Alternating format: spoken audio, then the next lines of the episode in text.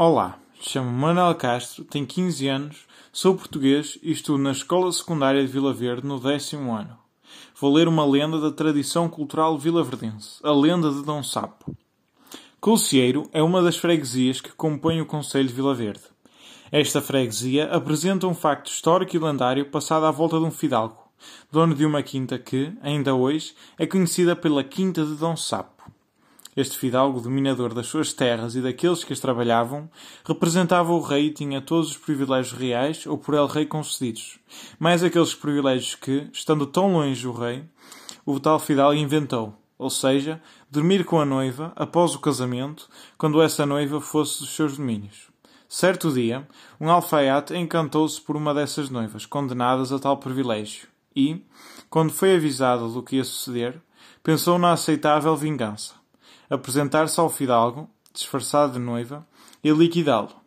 Se bem pensou, melhor fez, e, na noite, após o casamento, apresentou-se ao Dom Sapo, disfarçado de noiva, e, com a sua arma, a tesoura, matou Dom Sapo.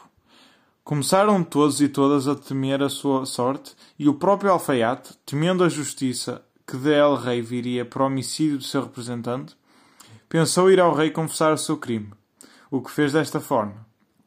Venho apresentar-me a Vossa Majestade, pedindo que me absolva, pois lá para a região dos senhores dos regalados matei um sapo.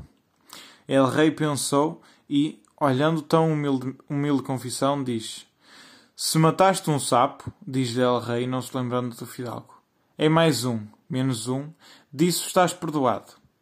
O alfaiate ganhou coragem e acrescentou: esse sapo é o fidalgo Dom Sapo lá da nossa terra, que, talvez abusando dos privilégios, queria dormir com a minha noiva. O rei, possivelmente não gostou, mas tinha dito: Estás perdoado. E palavra de, rei não volta atrás. E foi assim que os homens daquela localidade ficaram livres para usufruir daquilo por que ansiavam na noite do casamento.